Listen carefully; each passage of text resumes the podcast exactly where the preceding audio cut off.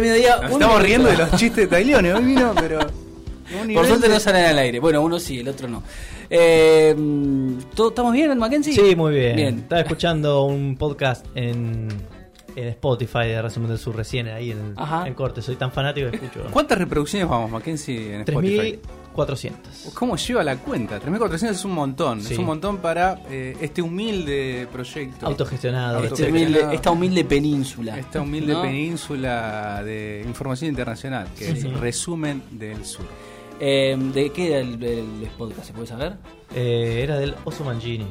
Sí, bueno, pero ¿qué No, tema? ¿de quién era? No, ¿de qué era? ¿De Ah, qué bueno, hablaba Era el raconto nuestro, nuestro de- periodista y locutor? Raconto de las informaciones internacionales de la semana. Bien, bueno. Eh, hablando de informaciones de la semana, Bolivia, no podemos dejar de, de- de hablar de Bolivia. A ver, ¿cuánto hace que... eh, Yo no puedo dejar de mirar el tatuaje de Mackenzie. ¿Eso es un tatuaje real? Sí. ¿Cuándo te hiciste ese tatuaje, Mackenzie? Ah, no te diste cuenta nunca. Y que sí, hace un montón que no te ¿Cuándo veo. mostrás el brazo acá? Nunca. Es verdad. Es verdad, no, es verdad, hace mucho que no mostrabas de los... Uso, uso camisa. ¿Este año te lo hiciste? Bueno, Bueno, vamos a Bolivia, por Vamos a. Bolivia, sí, es más importante que tu tatuaje. 10 de noviembre fue el golpe de Estado contra Evo Morales. Estamos a 30 de noviembre, ya ha pasado 20 días. Parece que pasó como 3 meses. Tres años. Sí, parece que pasó un montón. Pero pasaron 20 días y eh, Janine Áñez sigue, eh, sigue en la presidencia eh, de manera muy irregular, ya lo hemos hablado de esto, eh, en Bolivia. Evo Morales está en el exilio, le están tirando con acusaciones, denuncias, crímenes de humanidad. Este, bueno. Que tiene una casa linda. Sí, no, que Tenía tiene, un baño, tiene una un cama, baño. tiene una cama con dos almohadas, bueno. Eh, Me hace acordar mucho a, eh, como historiador, ¿verdad? me hace acordar mucho a las comisiones investigadoras del 55. Bueno, en hay mucho de eso, hay mucho de eso. De hecho, las acusaciones son insólitas, de, de- de- denuncias ante la Corte Internacional. No, bueno. Eh, Terrorismo, sí, sedición, terrorismo, subversión. sedición, fraude, eh, crímenes de lesa humanidad, un montón de cuestiones. Bueno, lo cierto es que desde el golpe de Estado hasta acá... Le pone café al mate, un montón Sí, de no, cosas. le pone edulcorante al mate. Le pone eso ya- edulcorante al mate. Eso ya creo que es. Eso de- ya, a yo creo que la, motivo- yo motivo creo de que la crisis. Corte Internacional de la Haya tiene que intervenir si alguien le pone. Bueno, pero lo cierto es que eh, tenemos 32 muertos, se habla de 35 muertos eh, en este tiempo. Eh, hay dos hechos que, que motivó la misión de la Comisión Interamericana de Derechos Humanos, eh, que es lo que ocurrió en Sencata, en La Paz, eh, y en Sacaba, en eh, Cochabamba. Eh, Hay una misión en Bolivia en este momento. Sí. de la- ter- ya Aclaremos- terminó, ya, ya terminó. eh, Aclaramos que la C tiene otra reputación que la OEA. Sí, claro, exactamente. Mejor. Eh, tiene mejor si. Estuvieron entrevistando con los familiares de los eh, muertos en Cochabamba y los muertos en La Paz. Eh, en esos dos lugares sumaron 15, eh, 13 muertos, 10 en, la, 10 en Cochabamba y 3 en La Paz, si no estoy equivocado, o al revés. Pero bueno, lo cierto es que han tenido un diálogo eh, con, con las víctimas y la verdad que, eh, bueno, es los testimonios son estremecedores, digamos. Es la, la, la situación de militarización y de represión que están viviendo eh, muchos de los sectores que, que empezaron a encarar la resistencia a, a este gobierno O de sea, facto. Tengamos es en cuenta unas fuerzas armadas que le pidieron, que le dijeron a Evo Morales que no iban a salir a reprimir y se acantonaron Sí. ¿sí? cuando la derecha estaba, por ejemplo, había secuestrado a una alcaldesa y le había hecho pasear Sí. y le había tirado cosas eh, en una ciudad. Las Fuerzas Armadas dijeron que no iban a intervenir para reprimir y ni bien eh, después de pedirle la renuncia a Evo Morales empezaron a intervenir. Sí, sí, totalmente. Están interviniendo con balas de fuego. Sí, inclusive ahora eh, ayer lo, lo derogó el decreto, pero le habían había hecho un decreto Janine Áñez para eximir de toda responsabilidad penal a las Fuerzas Armadas en- eh, por futuros delitos eh, de... Se derogó ese decreto. Sí, se derogó ayer. Por presión internacional. Exactamente, se derogó ayer.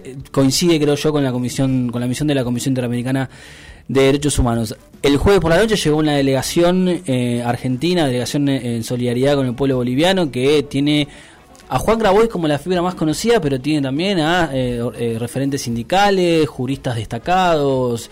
Eh, es una comisión que organizó la CERPAG de.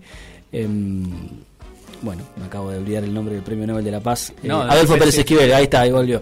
Eh, Adolfo Pérez Esquivel, o sea, hay gente de, del CELS, eh, bueno, eh, gente concejales de diferentes lugares del, del país. Los Digo, estaban esperando en el aeropuerto. un nivel, vamos, la, la delegación no es no son este 10 loquitos que fueron a, a pudrir la Bolivia, como quieren plantear, sino que lo que fueron fueron este, represent- son representativos de los espacios. Fueron a, a evaluar, a hacer un informe Exacto. sobre qué está pasando en Bolivia a nivel derechos humanos, algo que sabemos, pero que en Bolivia los medios se han autocensurado. Es repugnante lo que pasa con los medios bolivianos. Yo que vengo consumiendo medios bolivianos de, de antes, es increíble el cambio de, de línea editorial que han tenido La Razón, El Deber, eh, que son como los, los medios cruceños de Santa Cruz que no, no eran evistas, pero tampoco eran reaccionarios. Si vos me entras a página 7, tenés un, un sesgo mucho más en su momento anti-Evo o ahora pro golpe, pero la verdad que es muy difícil poder encontrar alguna información eh, en contra del golpe de Estado. Pero bueno, lo cierto es que fueron abordados por, gen- por civiles, fueron hostigados, fueron retenidos por la policía, los indagaron, bueno, toda una situación que no solamente quedó ahí, porque después Arturo Murillo, el ministro de Gobierno de eh, Áñez, El hombre fuerte del gobierno. el hombre digamos. fuerte de gobierno, abogado de Luis Fernando Camacho, dijo eh, a los extranjeros que vienen tengan cuidado, los estamos vigilando. Si vienen Y a hacer que- terrorismo Y sedición. y sedición, los vamos a aprender. Sí, totalmente. Y, y lo que cuentan los diferentes integrantes de esta comisión eh, es que van a cualquier lugar a comer o lo que fuera y está- hay gente sacándole fotos.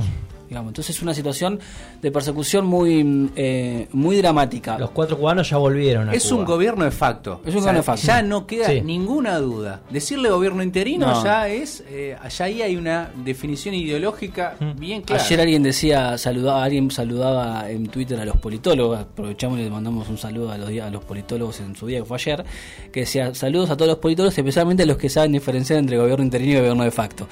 Me Acá ya, acá ya no hay duda. Si viene una delegación extranjera y la están siguiendo todo el tiempo, le sacan fotos, la hostigan, bueno, no, no hay muchas dudas, no hay garantías. Exacto, exactamente. Bueno, y en el medio de todo eso tenés un asamblea, la Asamblea Plurinacional que tiene que discutir eh, la elección de vocales del Tribunal Electoral, que es algo que, se- que está en proceso, y después la convocatoria a elecciones.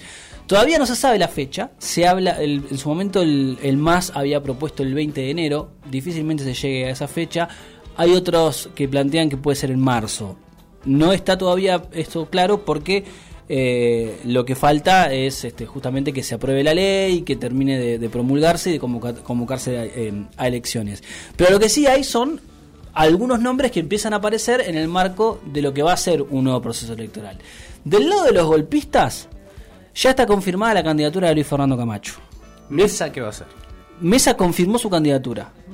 ¿Camacho Eh, también? Luis Fernando Camacho ayer eh, renunció a la presidencia del Comité Cívico de Santa Cruz por pedido de Las masas. sus integrantes y, y anunció que va a ser candidato. Esta semana estuvo, se mostró junto a eh, Marcos Pumari, el presidente del Comité Cívico de Potosí, que es el otro de los comités cívicos que impulsaron las, las primeras acciones en contra de Evo Morales que terminaron generando el golpe de Estado. Se habla de una fórmula, Camacho Pumari, eh, que tendría el apoyo de buena parte de los sectores que apoyaron el golpe. ¿Quiénes están por fuera de eso? Carlos Mesa, que confirmó, Comunidad Ciudadana confirmó su candidatura. No sé si van a ir igual o van a ir juntos. Pasa que eh, Mesa, este, yo creo que Mesa va a terminar siendo una, va a terminar siendo candidato y va a sacar cinco puntos. Este, Y como están dadas las cosas, uno piensa, bueno, sin Evo Morales, el más, cualquier candidato, Salvatierra, cualquier candidato que presente, va a sacar mucho menos porcentaje. Entonces está abierto el panorama para los tercios. Sí. Para que tanto Camacho como Mesa, sobre todo Camacho, tenga su oportunidad. Porque si baja el porcentaje de votos del más, los otros pueden ganar. Cualquiera de los dos puede ganar. Sí.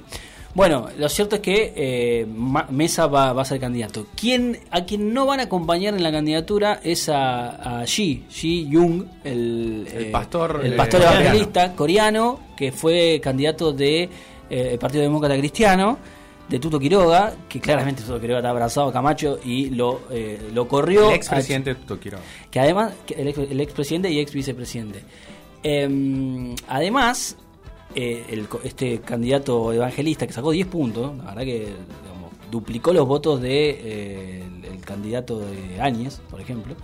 Eh, lo que muestra es, digamos, eh, a- la semana tuvo que salir a, a- a desmentir una serie de operaciones del fuego amigo, digamos, que lo vinculaban al movimiento del socialismo. Él salió a decir después, no, el movimiento del socialismo tiene que ser prohibido, no puede ser, bueno.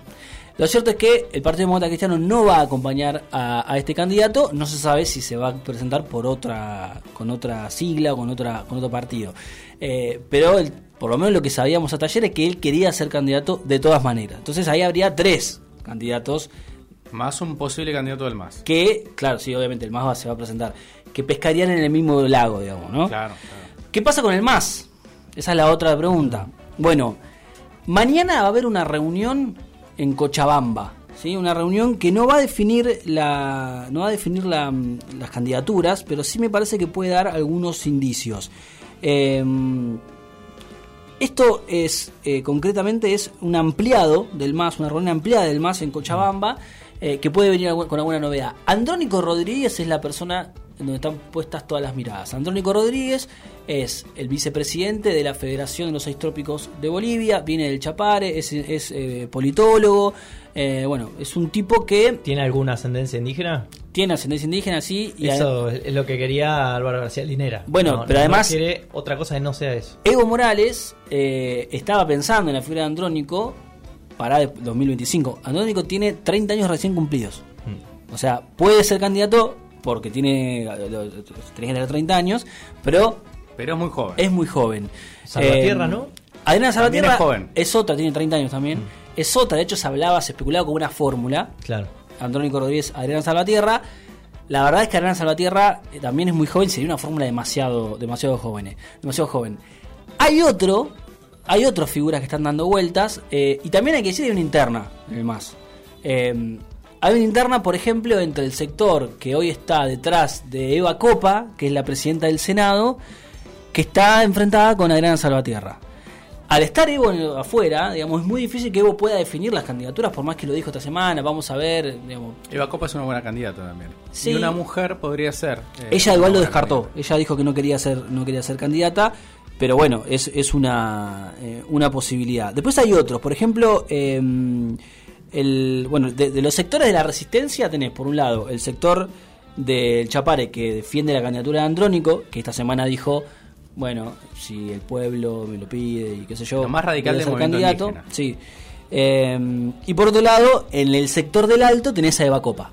Eva Copa representa al Alto. Entonces ahí tenés a los dos sectores de resistencia, ¿sí? Eh, que tienen sus propios, eh, sus propios nombres.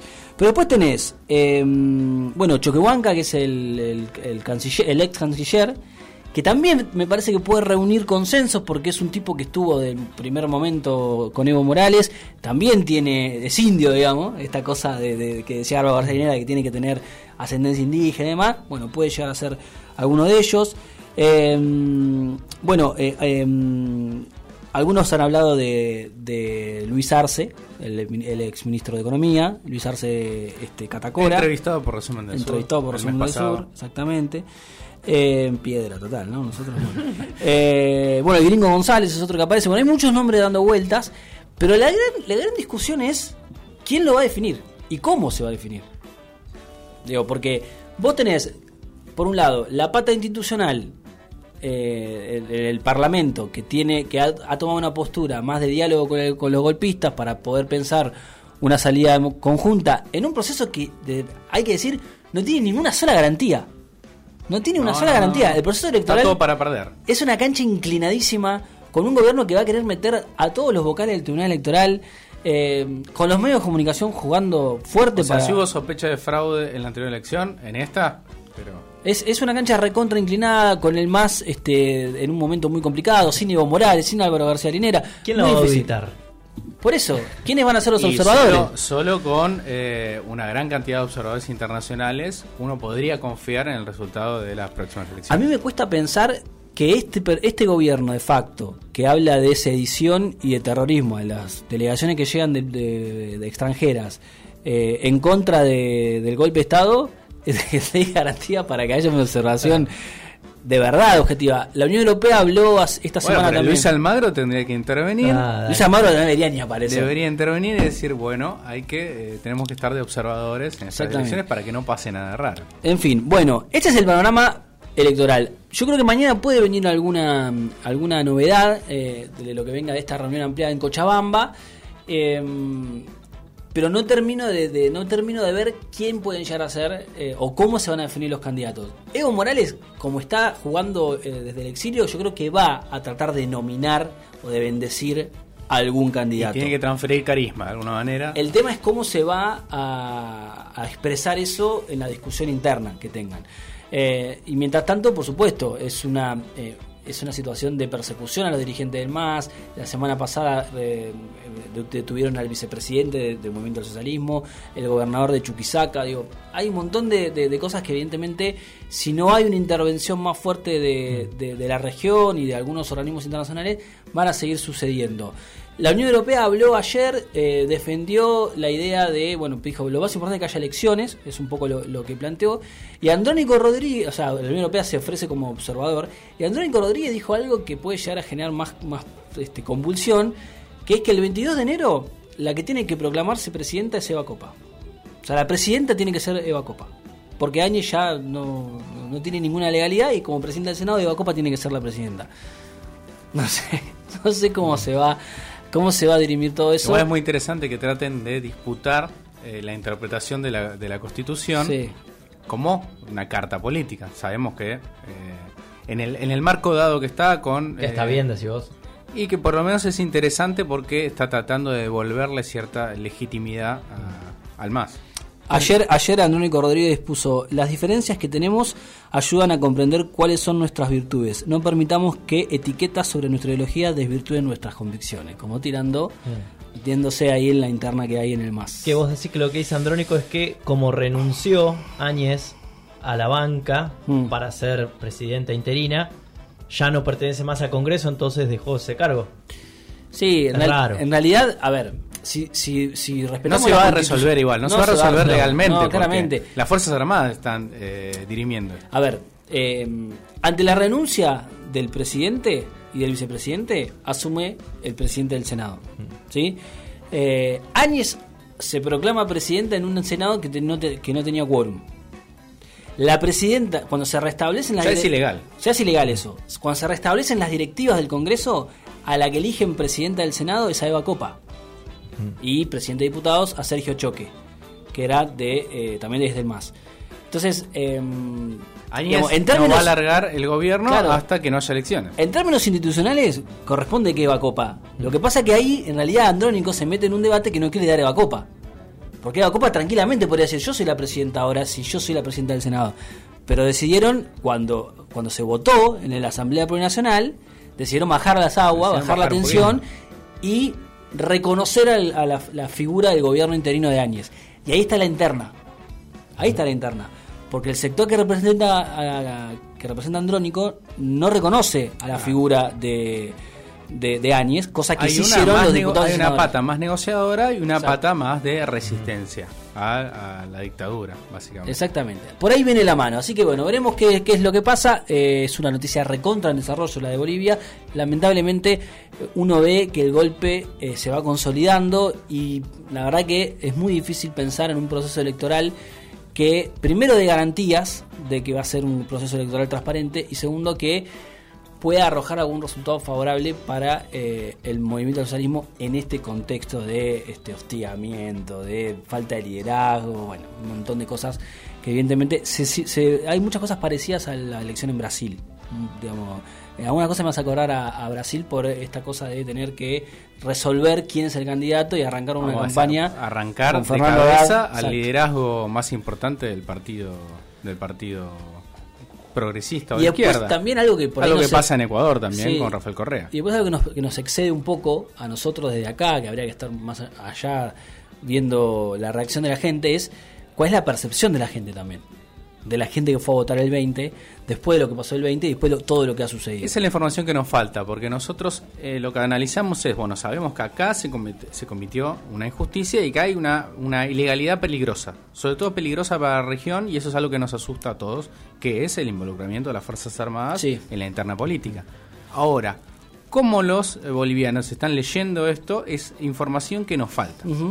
Que nos falta, nos falta Lo- un lo- lo que uno- buen trabajo periodístico. ahí. Sí, lo que, lo, lo que uno puede hablar, por ejemplo, con Martín Shapiro, Fede Vázquez, que estuvieron en, con los colegas de, de Futurock y de Cenital, que estuvieron allá un par de semanas, una semana, eh, nos decían que era pues, lo que se veía era mucha división, una polarización fuerte en La Paz, especialmente eh, en la parte más de la ciudad. Eh, entre los que defienden el golpe y los que le rechazan. Después es, es diferente el registro en el alto, es diferente el registro en los sectores que tienen más apoyo, donde tuvo más apoyo Evo Morales. Pero bueno, eh, vamos a seguir de cerca, por supuesto, todo lo que va sucediendo en Bolivia. Información, entrevistas, análisis y las noticias de los cinco continentes. De 11 a 13. En Resumen del Sur.